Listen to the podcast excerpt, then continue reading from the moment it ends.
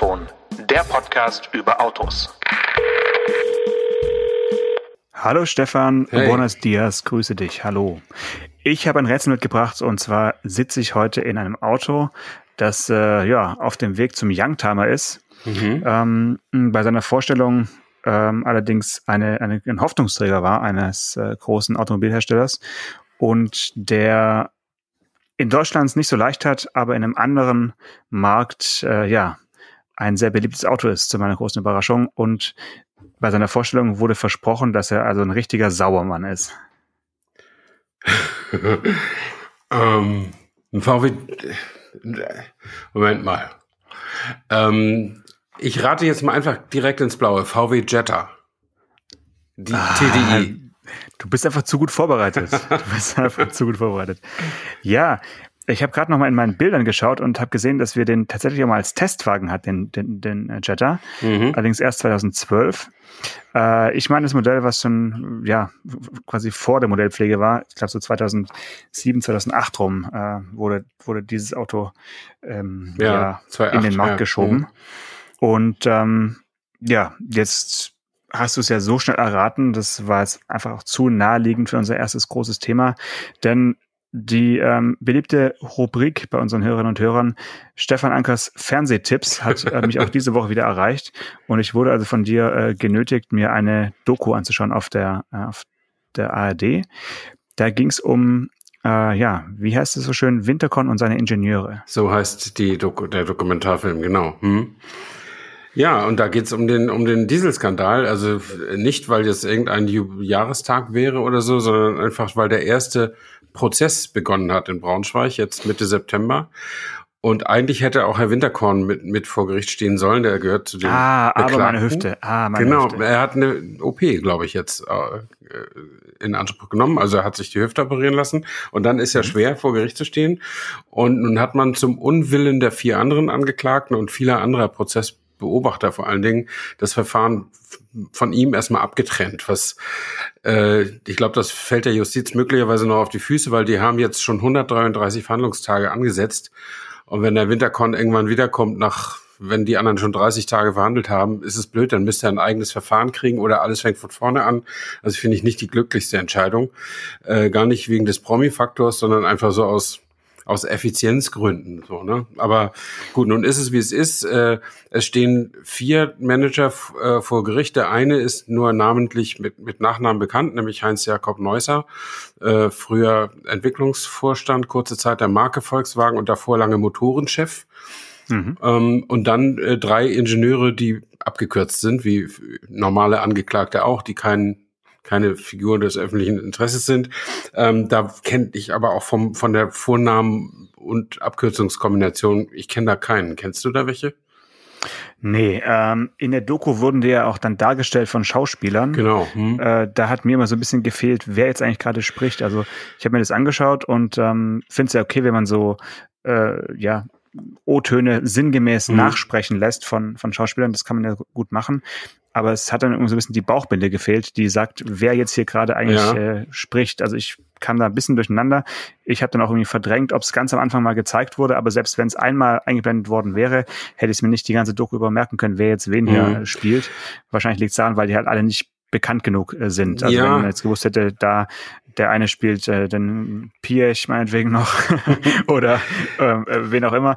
Aber so war es ähm, schwierig, fand ich, sich zu überlegen, wer sagt da eigentlich gerade was in die Kamera. Ja, aber die haben natürlich deshalb die Schauspieler eingesetzt, weil die Leute, mit denen sie tatsächlich sprechen konnten, also echte Volkswagen-Ingenieure, ungefähr ja, also 100 gegen 100 wird ermittelt insgesamt. So viele, glaube ich, hatten sie nicht äh, zu, als Gesprächspartner. Aber die vielen, die sie hatten, haben natürlich nur mit ihnen gesprochen, wenn die, wenn ihre Identität nicht enthüllt das ist wurde. ja- das und, ist ja klar. Und deswegen Ja. macht natürlich auch eine Bauchbinde unter einem Schauspieler keinen Sinn.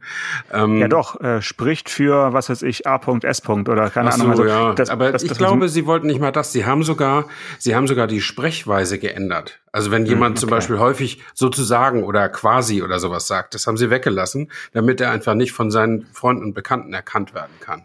Ähm, und natürlich kann man da dann auch sofort immer, man denkt ja heutzutage immer gleich das Querdenkerwesen mit. Äh, man kann natürlich denken, ja, das ist wieder Fake News, das haben sich alles ausgedacht.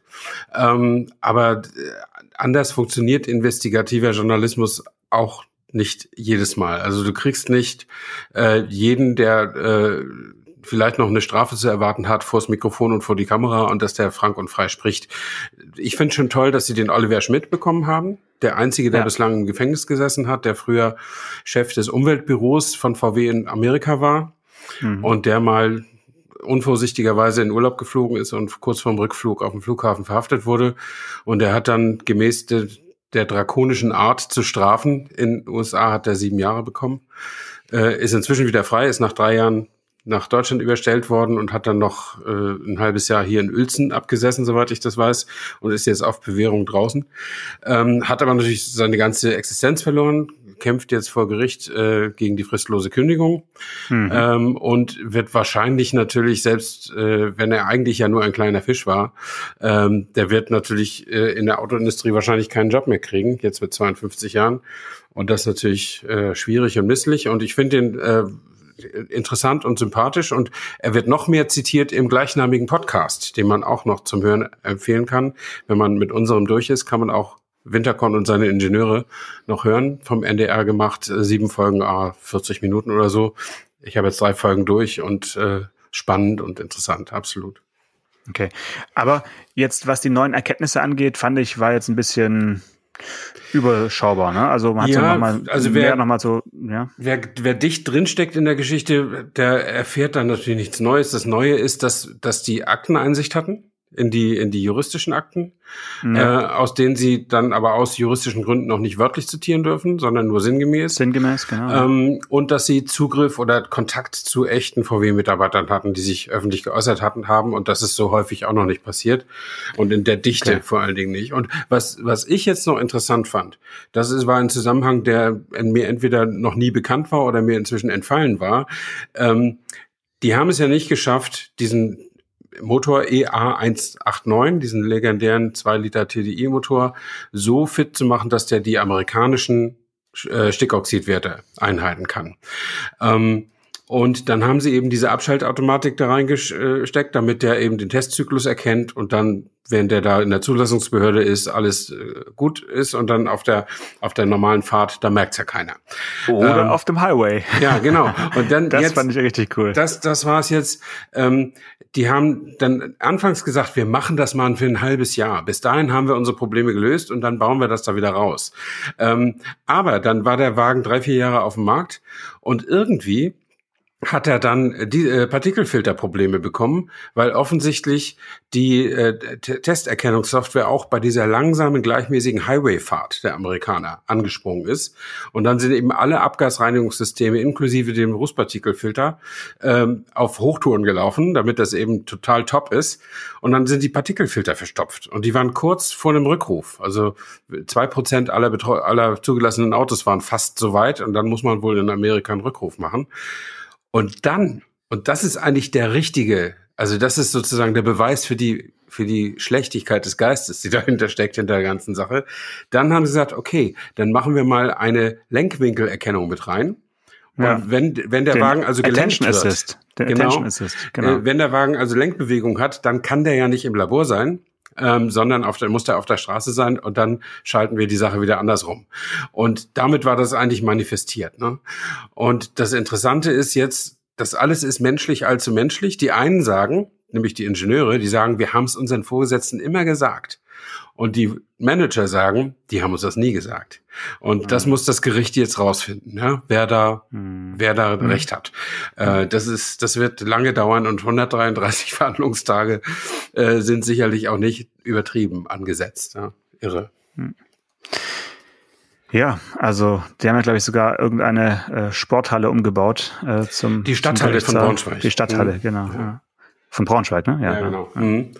Ich habe ja. übrigens das, wenn ich das noch sagen darf, auch wenn ich jetzt schon so viel geredet habe, aber ich habe neulich, oder was heißt neulich, im, im Sommer während unserer Werksferien war ich ja trotzdem nicht untätig und ich habe einen Fotoauftrag gehabt ähm, bei einer Testfahraktion von der German Car of the Year Jury. Habe das fotografiert. Und da zählte zu den Gästen Ulrich Hackenberg, äh, der frühere Entwicklungsvorstand von Volkswagen. Genannt Hacki. Äh, ja, das sagt, das sagen die in der Doku und in dem in dem in dem ähm, Podcast auch immer.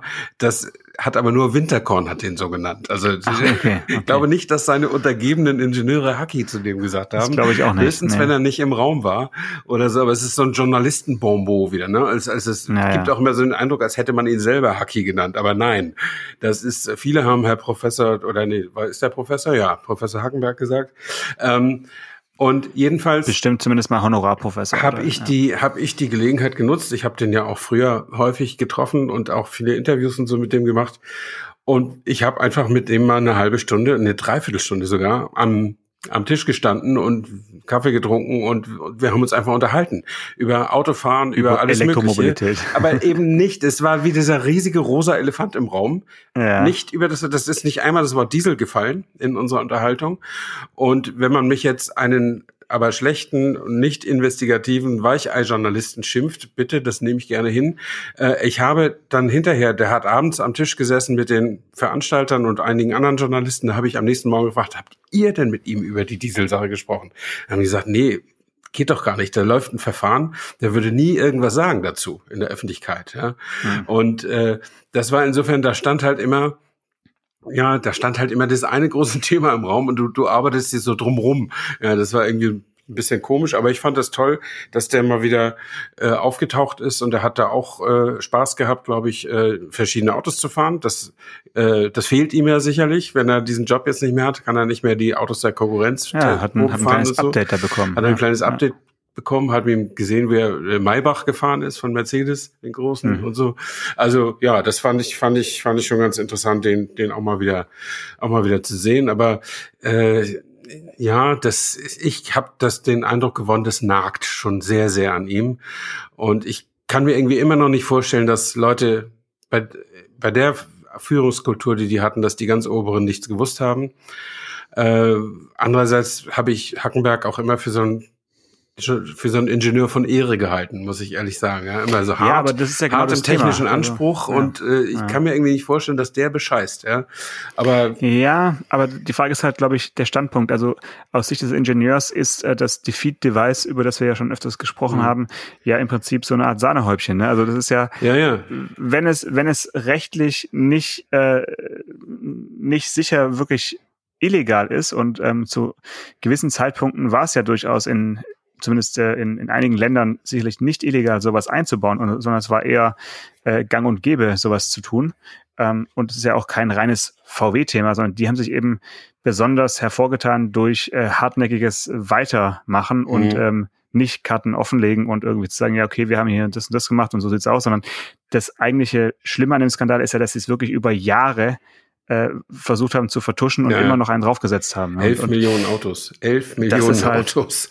Das ist, äh, das ist schon unfassbar mhm. nach wie vor. Und ähm, ja, dieser, ob, ob, du jetzt da Ingenieur, ob, ob sich da jetzt die, die Qualität deines Ingenieurseins ähm, zeigt oder nicht, das sei mal dahingestellt, ähm, wenn du bei sowas mitmachst ja. oder sagst, ja komm, das machen wir, das merkt mhm. eh keiner, weil du denkst, du bist so gut, dass es halt keiner merkt. Mhm. Also in dem Podcast, ich weiß gar nicht mehr, ob in der Doku, aber in dem Podcast wird sehr deutlich darauf abgehoben, was Winterkorn immer wichtig war. Winterkorn war immer wichtig, ja. dass den Kunden, dass es den Kunden gut geht, also dass die Kunden genau. glücklich sind mit dem Auto. Und genau. der Kunde merkt nicht, was da hinten für Schadstoffe rauskommen. Das ist also insofern. Solange es keiner prüft. Ja, genau. das, insofern ja. ist das also zweitrangig. Hauptsache der Wagen performt gut und äh, verbraucht dabei. Fühlt sich gut an, hat schönes Leder am Lenkrad. Und so weiter, ja. diese ganzen Sachen. Ja. Und das haben die ja durchaus, ne, die haben ja Top-Autos gemacht und tun das ja noch. Ne? Und äh, aber dann ist das so ein bisschen hinten, hinten übergefallen, offensichtlich, dieses Thema. Und das ist ihnen so voll auf die Füße gefallen. Und das Interessante ist ja dieser Oliver Schmidt, ne? Der hat, der ist deshalb so hart verurteilt worden. Der hat in Befragungen durch die Behörden hat er, genau. hat er nicht alles gesagt, was er wusste. Und ja. das ist in USA ein Straftatbestand. Ja. Und der Staatsanwalt hat ihm zunächst mal 179 Jahre Haft zusammengerechnet. Das, man kennt ja diese cool. Auge um Auge, Zahn um Zahn Bestrafungen ja. da in den USA. Und dann ist er aber immer noch sieben Jahre. Ich meine, für sieben Jahre in Deutschland, da kannst du schon einen halb tot prügeln für sieben Jahre. Ja, ne? nicht ganz. Ja, aber das ist, das ist, das ist wirklich Wahnsinn. Ne? Und ich meine, er sagt, mit Recht, er ist zwar Ingenieur, aber er hat an dieser Software nicht mitgearbeitet. Das war gar nicht seine Aufgabe. Seine Aufgabe war, Kontakt zu den amerikanischen Zulassungsbehörden zu halten und da mhm. Fragen zu klären.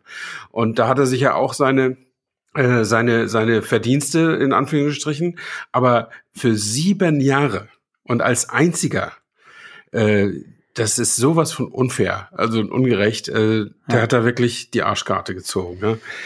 Das, also das hat mir schon ein bisschen, also leid getan, ist vielleicht ein bisschen viel gesagt, aber das ist, äh, ich, ich fand das jedenfalls ganz angenehm, dass der zumindest äußerlich okay ist sozusagen und und da auch mitmacht bei dem bei de, bei dieser ich denke das ist auch eine Art und ne? Weise da das selbst zu verarbeiten also ja wahrscheinlich ja. mitzumachen ne? wenn du eh schon in der Öffentlichkeit standest und per äh, per Foto über über die äh, ganzen Kanäle geflimmert bist, dann äh, kannst du jetzt auch dann mehrere Jahre später eben die Sache ja. vielleicht mit aufklären und zumindest ein bisschen damit helfen. Ja.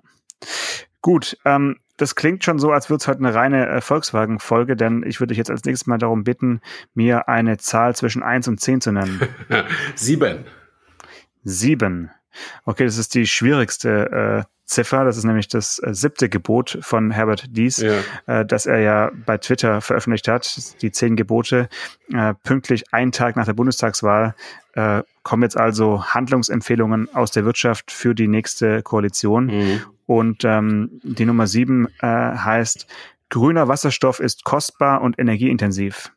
Wird erstmal festgestellt, ne? Mhm. Wird dringend benötigt für grünen Stahl und für Deko, äh, Dekarbonisierung von Industrien wie Chemie und Zement. Ja, und das bedeutet, lasst uns sagen, in Frieden mit Wasserstoffautos. Genau, also mhm. das mit Wasserstoff haben wir nichts zu tun, weil wir äh, sind ähm, kein Zementwerk, also noch nicht. Ähm, das das äh, fand ich schon sehr, sehr interessant. Die Reihenfolge äh, seiner, seiner zehn Gebote da. Und natürlich müssen wir erstmal über das, über das erste nochmal sprechen. Unbedingt, ja. Wo er, wo er einen CO2-Preis von äh, 65 Euro pro Tonne schon 2024 fordert. Ähm, das äh, übersteigt ja sogar die Forderung der Grünen. Ich habe nochmal nachgeschaut, ja. die äh, wollen es auf 60 Euro im Jahr 2023 äh, vorziehen und danach soll der CO2-Preis CO CO2 so ansteigen, ähm, dass eben das Klimaziel erreicht werden kann. Also das ist wirklich eine Forderung, die ist sehr konkret. Und ähm, erstmal vorneweg dich gefragt, wie findest du sowas, wenn ein Konzernchef einen Tag nach einer äh, ja nicht ganz unwichtigen äh, Bundestagswahl sowas auf Twitter veröffentlicht? Ja, ich muss sagen, so unterschiedlich der, der dies, äh, so viele Unterschiede er zum Winterkorn hat, an Selbstbewusstsein mangelt auch ihm es nicht. Ähm, und das fand ich schon, ich finde es vermessen, muss ich ganz ehrlich sagen. Also ich äh, finde es natürlich absolut okay, seine Ziele zu, zu formulieren, aber erstens finde ich es wirklich wirklich falsch, äh, sich äh, in der aller, also wo wir jetzt von Vorsondierungen schon reden, ne? Mhm. sich da schon quasi einzumischen. Vor Vorsondierungen, ja, genau. genau. ähm, und dann äh, ist es natürlich auch immer, wenn ich äh, dies oder andere Volkswagen, hochrangige Volkswagen-Manager höre, zu dem Thema höre, äh, denke ich immer einen Berliner Satz mit, Nachtigall, ich höre dir trapsen. Ähm, mhm. Weil das passt natürlich genau in ihr aktuelles Geschäftsmodell. Nicht? Ja. Äh, die, die, die Elektroautos sind nun mal und werden auch auf lange Zeit als null Gramm CO2-Autos definiert sein. Und dann ist es natürlich äh, lässig, äh, wenn man sagt, macht mal die Tonne CO2 teurer. Ähm, das unterstützt das eigene Geschäftsmodell ganz enorm. Und das ist quasi eine eine Subvention über über Bande, äh, so ne, die die er da fordert. Und äh, ja, ich weiß nicht, wie die, wie die Klimaaktivisten darüber denken, ob die, ob die sagen, toll, da wandelt, wandelt sich einer vom Saulus zum Paulus oder ob die den Braten riechen und sagen, na, der macht's nur wegen des Geschäfts. Oder vielleicht gibt's die dritte Variante, ja, der macht's nur wegen des Geschäfts, aber immerhin, es nützt dem Klima. Ähm, ich weiß es nicht. Also vielleicht kann man unseren Hörern nochmal in, in Erinnerung rufen, welche, welche Preise pro Tonne CO2 jetzt gelten. Das ist, äh, hat dieses Jahr angefangen mit 25 Euro und es geht dann im, in fünfer Schritten weiter bis 2024. Dann wird es auf 45 Euro sein und 2025 geht es dann um 10 Euro mehr, dann ist es 55 Euro und danach soll es quasi der Markt regeln.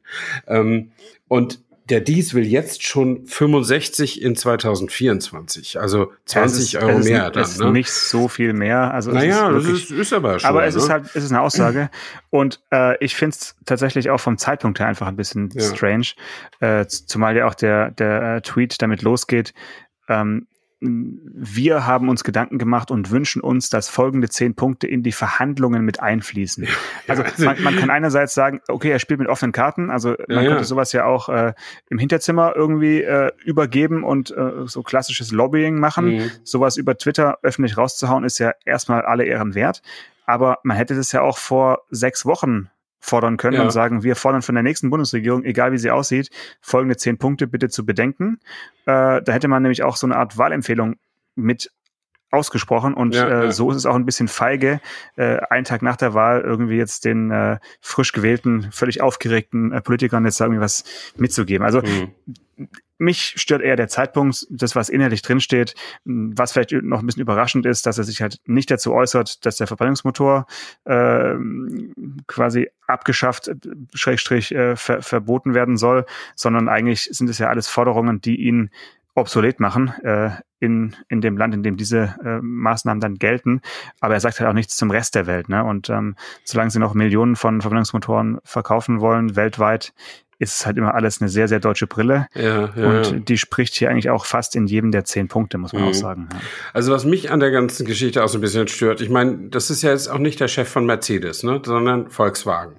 Und äh, nun ist heißt das ja nicht, dass die die billigsten und äh, am, am leichtesten äh, anzuschaffenden Autos bauen müssen. Das tun sie ja auch schon länger nicht mehr. Aber sie halten sich ja selbst immer, klopfen sich ja selbst immer auf die Schulter, dass sie alle möglichen Technologien demokratisieren, so wie das immer heißt. Das heißt, ähm, dass muss sie das was piepsen hier im Moment. Ja, okay, ja, dass sie das in die Masse bringen, dass sie die die guten Sachen in die Volumenmodelle bringen und dass jeder Skalieren, skalieren, ja, skalieren. Jeder, der sich ein Polo oder ein Golf leisten kann, der hat eben auch gut davon und so. Das ist ja auch aller Ehren wert. Aber jetzt, was überhaupt nicht in der Debatte ist, und ich möchte das einfach hier nochmal zurückrufen, äh, im Dezember 2020 habe ich mehrfach getankt für unter einen Euro den Liter Diesel. Dass das nicht ewig so bleiben kann, war mir schon klar. Ich habe das einfach als Laune der Geschichte mitgenommen. Und jetzt, gest, äh, Sonntag, habe ich zum ersten Mal einen Dieselpreis über 1,50 gesehen hier in, in Brandenburg. 1,51,9. An einer Autobahntankstelle oder? Nee, an einer ganz normalen Tankstelle. Okay. Mhm. Selbst hatte ich am Sonntagmorgen noch für 1,46,9 getankt. Und, mhm. ähm, und das bedeutet, also der der Spritpreis hat sich mal ungefähr so um 50 Prozent erhöht in den letzten sieben, acht Monaten, ne, neun Monaten. Und äh, ohne dass da, also teilweise durch diese CO2-Bepreisung verursacht, aber noch viel mehr durch alle möglichen anderen Faktoren. Äh, ja, die Russen und die Araber sind sich wieder einig und was weiß ich, diese ganzen Geschichten. Ähm, mhm. Dadurch hat sich das schon, und das ist überhaupt kein Thema. Das ist aber ein Thema für ganz viele Leute. Wenn du äh, sonst, wenn du so ein Pendler bist und hast 2020, Ende 2020 hast du 100 Euro Spritbudget gehabt im Monat, musst du jetzt 150 Euro geben. Ähm, und dann kommen die noch und sagen, komm, jetzt machen wir die Tonne CO2 noch teurer und das ist äh, nach mir die Sinnflut sozusagen. Das finde ich falsch, auch wenn das vom Klimastandpunkt richtig sein mag und auch wenn sogar ich das einsehe, dass man da irgendwie was tun muss, aber äh, dass man so ein so lässig über, über das, über das Budget von ganz normalen Leuten hinweg entscheidet oder hinweg fantasiert. Das gefällt mir nicht, muss ich ehrlich sagen. Da bin ich, äh, obwohl ich schon seit ewigen Zeiten SPD nicht mehr wähle, aber da hab, schlägt in mir das sozialdemokratische Herz. Ähm, obwohl die SPD sich solche Gedanken ja auch nicht mehr macht heutzutage. Aber ich wollte es wenigstens mal gesagt haben. Hm. Also man sieht daran, dass weder du noch äh, Herbert Dies Politiker sind, weil äh, die Politiker, die das ja fordern oder die, ähm, die den CO CO2-Preis äh, ansteigen lassen wollen, äh, sagen ja eben genau, um sowas abzufedern, äh, gibt es also eine eine Art Prämie, äh, die zurückfließt Mhm. äh, ja. an die an die Leute, die eben dann sonst hier unter deine 100 Euro Grenze fallen würden oder äh, für die das eben einen enormen Anstieg bedeutet. Also das muss man eben sozial äh, gestalten, sage ich mal. Und ähm, ja, je nachdem, wie es jetzt bis Weihnachten, sagt man immer so schön, haben wir eine neue Koalition.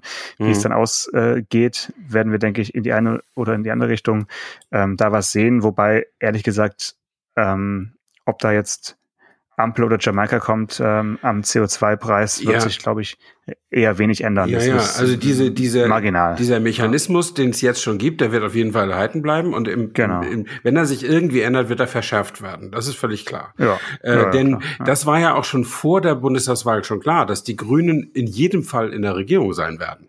Nur man wusste halt nur nicht in welcher Position. Aber mit Sicherheit äh, wird es jetzt so werden. Also Grüne und FDP können ja quasi die beiden Großen gegeneinander ausspielen, wenn sie das geschickt anstellen. Und am Ende wird es so, so, so ein halb österreichisches Modell geben, wo dann die einzelnen Parteien quasi ihr Programm selber durchsetzen können und die anderen, die Großen, machen dann das, das andere sozusagen. Also die Grünen werden viel, viel durchsetzen von diesen ganzen Klimageschichten. Ähm, da bin ich ziemlich sicher. Und äh, dann wollen wir mal sehen, äh, wie es weitergeht. Das wird eine interessante, interessante ne, nächste Legislaturperiode. Bin ich, äh, bin ich von überzeugt. Und es ist eigentlich fast egal, glaube ich, für dieses äh, politische Thema, also diese Klimaschutzgeschichten, ist glaube ich fast egal, ob der Kanzler am Ende Scholz oder Laschet heißen wird. Ja, ähm, bin ich absolut deiner Meinung und äh, das Schöne ist ja, dass wir das jetzt jede Woche äh, verfolgen können und äh, wir können so eine kleine Politik-Rubrik auch äh, installieren. Äh, neben Stefan Ackers Fernsehtipp auch noch so einen kleinen äh, Stammtisch, wo wir nochmal hier richtig schön dann äh, vom Leder ziehen können, auch wenn dann feststeht, wer welchen Ministerposten innehat und so. Das Ja. ist, ah, freue ich mich schon drauf. Ich wollte übrigens äh, eine Sache noch, eine Danksagung wollte ich noch loswerden. Ja, gerne, Du, Dankeschön. du hast mir letzte, nee, nicht an dich, äh, an dich fürs Weiterleiten. Du hast mir letzte Woche eine sehr, sehr lange und ausführliche Hörerpost zugeschickt. ja, die wollte ich eigentlich vorlesen lassen, aber das äh, kommt dann vielleicht erst nächste Woche. Ach so, ha, hast du das schon? Äh, willst du das jetzt? Ist die Datei fertig? Also wir, wir können es wir können's erst nächste Woche äh, vorlesen lassen, weil so. unser Vorlesegerät ist momentan noch im Urlaub. Okay. Ähm, trotzdem bedanke ich mich bei dem Verfasser dieser, dieser Nachricht, Martin heißt er, äh, ganz herzlich für die vielen Gedanken, die er sich auch zu dem gemacht hat, was wir hier erörtert haben. Äh, und bitte nur um Verständnis, dass er noch von mir keine Zeile Antwort bekommen hat. Ich weiß nicht, ob du ihm freundlich gedankt hast, dass er es überhaupt geschickt hat. Ähm, aber ich habe einfach nicht die Zeit, in ähnlicher Form zu antworten. Und ich sage hier einfach, ich sage das im Podcast, was mir hier so durch den Kopf geht und versuche das so gut zu begründen, wie ich kann und freue mich, wenn jemand das kommentiert, entweder freundlich oder kritisch, aber ich werde nicht in eine Diskussion einsteigen. Dazu fehlt mir einfach die Zeit. Da bitte ich um Verständnis. Das wollte ich nur sagen. Aber das ist nicht Okay. verloren und ich fand das ganz toll und ich war ganz bewegt und ganz gerührt, dass jemand wirklich so feste, feste sich Gedanken macht zu dem, was ich hier erzähle. Ähm, das fand ich schon Bist du gar nicht gewohnt, ne. Stefan? Nee, das ist ansonsten so im Alltag, ne, wer, wer hört schon drauf, was du so sagst. Also das, das ist schon, nee, das fand ich, fand ich sehr, sehr gut. Und ich meine, wir sind ja jetzt auch nicht hier der Mörder-Podcast mit zwei Millionen Zuhörern jede Woche oder so. Äh, Ja, gut, aber nah dran, ne? Also, ja, muss man 1,5, sagen. okay. Ja. Ja, ja. Aber nee, also das ja. Und dann können wir äh, gerne nächste Woche nochmal drauf, drauf eingehen, wenn, äh, wenn, wenn wir da Ausschnitte von vorlesen, vorlesen Genau. lassen mit unserer super Stimme. Ich habe ähm, noch eine kleine Anekdote äh, aus dem Schwarzwald mitgebracht. Wir hatten Mhm. ja neulich darüber gesprochen, dass ich mit dem von dir bereits eingefahrenen äh, 929 Coupé Ja, an genau. einer Rallye teilnehmen.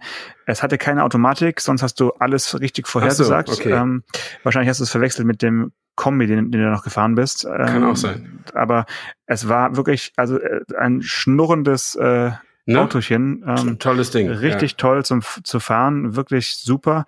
Und bei 130 Teilnehmerfahrzeugen waren wir tatsächlich das einzige japanische Automobil im ja. Feld. Oh, cool. Äh, was daran liegt, also ich finde es ein bisschen traurig, ehrlich gesagt. Äh, ein bisschen mehr Vielfalt finde ich auch in Ja. Oldtimer-Veranstaltungen immer schön. Es liegt daran, dass in Bayersbronn äh, bisher immer nur Autos von äh, bis Baujahr 1975 zugelassen Ja. sind.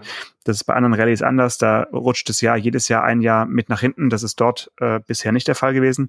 Und bis 75 gab es nun mal nicht so viele japanische Nee, Autos auf nee. dem deutschen Markt, die jetzt äh, bewahrt wurden Mhm. äh, so dass wir mit dem äh, Auto vom Augsburger äh, Mazda Klassikmuseum da wirklich eine, eine echte Rarität äh, waren und auch vom Streckensprecher immer als solche angekündigt worden sind. Ähm, was mir am allerbesten gefallen hat, war der Aufkleber auf der Heckscheibe. Das Auto ist nämlich mal in Holland verkauft worden, mhm. in, in, den Niederlanden. Und da stand hinten drauf Mazda Stark and Snell. Stark und schnell, genau. Schön. Und genau, und genau das hat auch sehr gut gepasst zu, zu der Karre. Also ja. echt ein, ein tolles Ding. Und über die goldene Lackfarbe kann man streiten. Äh, so in der Sonne, vielleicht auch in der kalifornischen Sonne, bestimmt ein toller Goldton. Äh, wir hatten auch drei Tage richtig tolles Wetter, aber so im, im Wald oder auch äh, in der Tiefgarage kannst du nicht erkennen, dass es Gold ist. Dann denkst du irgendwie an andere Dinge, aber nicht an Gold. Ja, ja. Ja, cool. Und äh, äh, wer veranstaltet denn die Bayersborn Classic? Ist das irgendeine Zeitung oder ein Hersteller oder wer, wer macht das? Ähm, das ist eine der wenigen sage ich mal, großen Oldtimer-Rallyes, die nicht von einem Verlag äh, veranstaltet werden. Also es ist nicht, mhm. nicht Motorpresse und nicht äh, Springer, sondern äh, es ist tatsächlich der Tourismusverband äh, äh, Bayersbronn mh, mm, und eine sehr rührige Organisatorin, die äh, Doris Mittwoch, die hat früher die Motorpresseveranstaltung mal gemacht. Also diese Silvretta zum Beispiel, mhm. hat sich dann aber mit dem Konzept äh, quasi selbstständig gemacht und macht jetzt die Arlberg Classic und die Bayersbronn Classic und hat wirklich immer super Teilnehmerfelder. Ähm, mhm. Also wir hatten jetzt auch wieder ja, um die 30 Vorkriegsautos und ähm, ja, da fuhr mhm. schon viel, äh, viel, viel schönes Chrom und Blech mit, muss ja, man sagen. Ja. Und die Wertungsprüfungen waren nicht ganz ohne, muss man mhm, auch dazu sagen. Mhm. Also so richtig mit Lichtschranken und und und mittendrin noch Tempo ändern und solche Geschichten oder oder wie? Ja, es mhm. war schon ähm, fortgeschritten, würde ja. ich sagen. Es waren also an drei Tagen insgesamt über 500 Kilometer äh, zu fahren mhm, und mhm. Schwarzwald immer hier hoch, da runter, hier ja. hoch, da runter, also richtig schön. Und dann waren es 24 Wertungsprüfungen waren da eingebaut und zusätzlich noch vier geheime Wertungsprüfungen. Ja, die sind fies. Mhm. Das sind die besten. Mm, wir haben den Preis gewonnen für das Team, das die geheimen Wertungsprüfungen am besten äh, abschließt und äh, haben ein ähm, ein Alpirsbacher Whisky-Fässchen gewonnen. Äh, die Übergabe fand aber noch nicht statt, weil ich tatsächlich die, die, äh, die Gala geschwänzt habe. Oh. Und äh, erst am nächsten Tag erfahren habe, dass wir die geheime Wertungsprüfung so. äh, gewonnen haben. Ja. Sag noch mal für unsere Hörer, die nur moderne Autos fahren, was ist eine geheime Wertungsprüfung?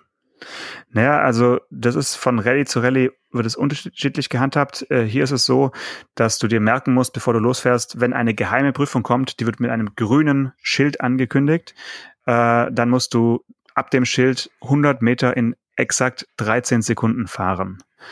Ähm, und zwar exakt heißt aufs Hundertstel genau. Mhm. Aber Weil was ist denn daran geheim, wenn du das grüne Schild schon siehst?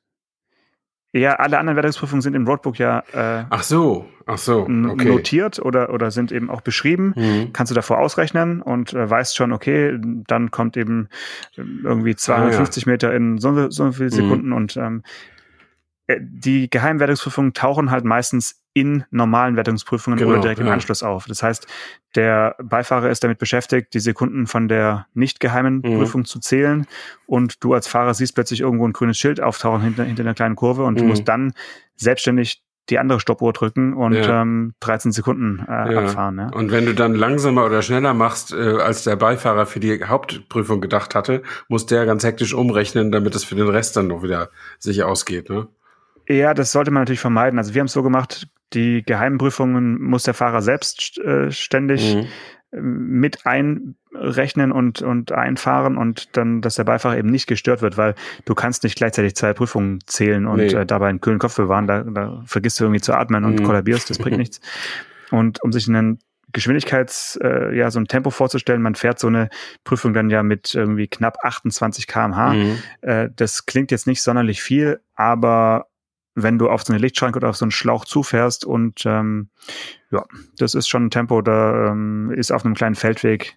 Es macht schon Spaß. Ja, ja, ja cool. Ich mache morgen, also heute Mittwoch, wenn das hier ausgestrahlt wird, äh, ja, mache ich auch eine, eine, eine Sonderprüfung oder eine Extraprüfung, die ich mir auferlegt habe. Ich hatte ja letzte Woche schon erzählt, dass ich nach Flensburg fahre zum Champions League Handballspiel.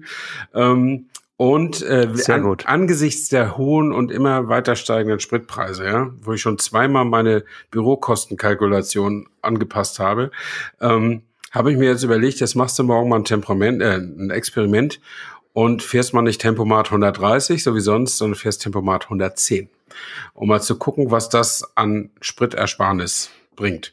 Also bei Beim wenn Berlingo ich, bestimmt beim, einiges. Ja, wenn, wenn ich so 130 fahre, dann bin ich immer so bei gut sechs Litern, je nachdem, äh, also wenn, wenn ich frei fahren kann, wenn nirgends eine Baustelle ist und ist mitten in der Nacht und ich kann immer 130 fahren, dann geht er zwischen 6,5 und 7 Liter ungefähr durchs Ziel. Aber das ist ja meistens nicht so. Meistens fährst du ja doch irgendwann auch mal 80 für mehrere Kilometer und so. Und dann geht der äh, Verbrauch ziemlich rapide runter. Und jetzt probier es einfach mal mit, mit 110. Äh, neulich bin ich mal äh, zu meinem Fotostudio gefahren. Das ist so bisschen Berliner Ring, bisschen Zubringerstraße, eigentlich auch ganz gemütlich. Und da ist jetzt auch eine große Baustelle, wo du auch nur noch 80 fahren darfst und so. Äh, da bin ich unter fünf Liter gekommen. Also es ist eine, eine, eine Strecke von 45 Kilometern oder so.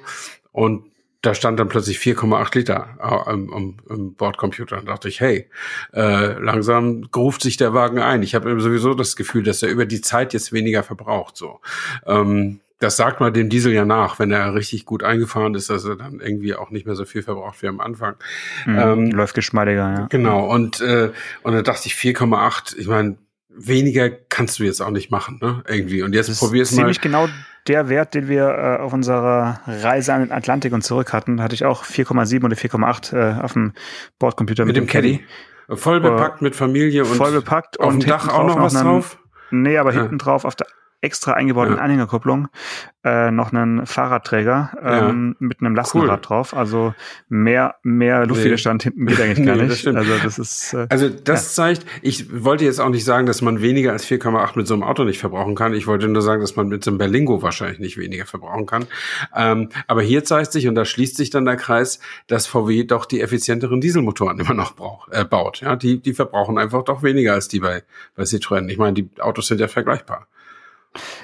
Ja, ich sag nur äh, 2,0 TDI. Ja, genau, aber EA 389 jetzt inzwischen wahrscheinlich ja, gut, irgendwas. Aber, ja. Der Motorblock ist noch ziemlich, ja. ziemlich genau der, über den wir jetzt am Anfang gesprochen haben. Okay. Cool, ich fahre morgen aber ohne äh, Motorblock äh, zum Termin und zwar in die Nähe von Alzey. Da stellt äh, Hyundai die sogenannten Eco-SUVs äh, vor, also alle ihre SUVs mit, ja. äh, wie sagt man, früher hat man alternativen Antriebe gesagt, das ist ja mittlerweile nicht mehr alternativ, sondern eben irgendwie elektrifiziert. Ja. Und ich werde stilecht mit einem Elektroauto anreisen, mh, mit dem Auto, mit dem wir auch schon mal beide auf einem Termin waren, in der Nähe von, ah, am, B, am BER waren wir da sogar, mit dem äh, Ach, Ford Mustang, Mach E. Ja äh, vorhin noch vollgeladen, über 80 Prozent. Und ja. wenn er ganz voll ist, zeigt er jetzt 500 Kilometer an. Und äh, damit traue ich mich dann auch mal morgen auf die Autobahn und okay. werde hoffentlich eine von den dies äh, Geboten dann auch nochmal erfahren können, der ja fordert, dass Laden so einfach gehen soll wie tanken. Und davon sind wir meiner Ansicht nach noch ziemlich weit entfernt. Ja, dann wünsche ich dir, dass du auch genauso schnell wieder nach Hause kommst, wie du hinkommst. Und freue mich auf deinen Bericht nächste Woche. Alles klar. Schöne Woche. Bis dann. Ciao, Stefan. Ciao. Autotelefon. Der Podcast über Autos. Mit Stefan Anker und Paul Janosch Ersing.